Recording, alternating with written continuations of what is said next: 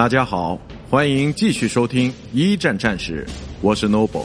今天我和大家分享的是欧洲陷入战火之国境之战。